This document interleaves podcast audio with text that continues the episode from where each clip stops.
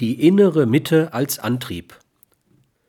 Emotionale Identität meint, dass Emotionalität nicht nur im Bewusstsein, sondern auch im Sein, etwa im Handeln eines konkreten Menschen als eine mit anderen psychischen Teilstrukturen eine psychische Struktur ausmachende Einheit dargestellt wird. Konkret bedeutet das, dass Rationalität, Emotionalität und Antrieb, das Wollen, sich gegenseitig kontrollieren, inhaltlich befruchten und koordinieren zu einem Funktionsgesamt.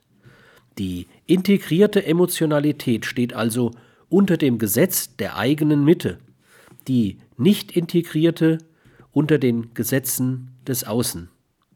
Sie wird von außen beeinflusst und gesteuert, sie kann durch Fremdrationalität beherrscht werden, da die eigene nur einen beschränkten Einfluss gleichsam von außen in den emotionalen Raum hinein hat.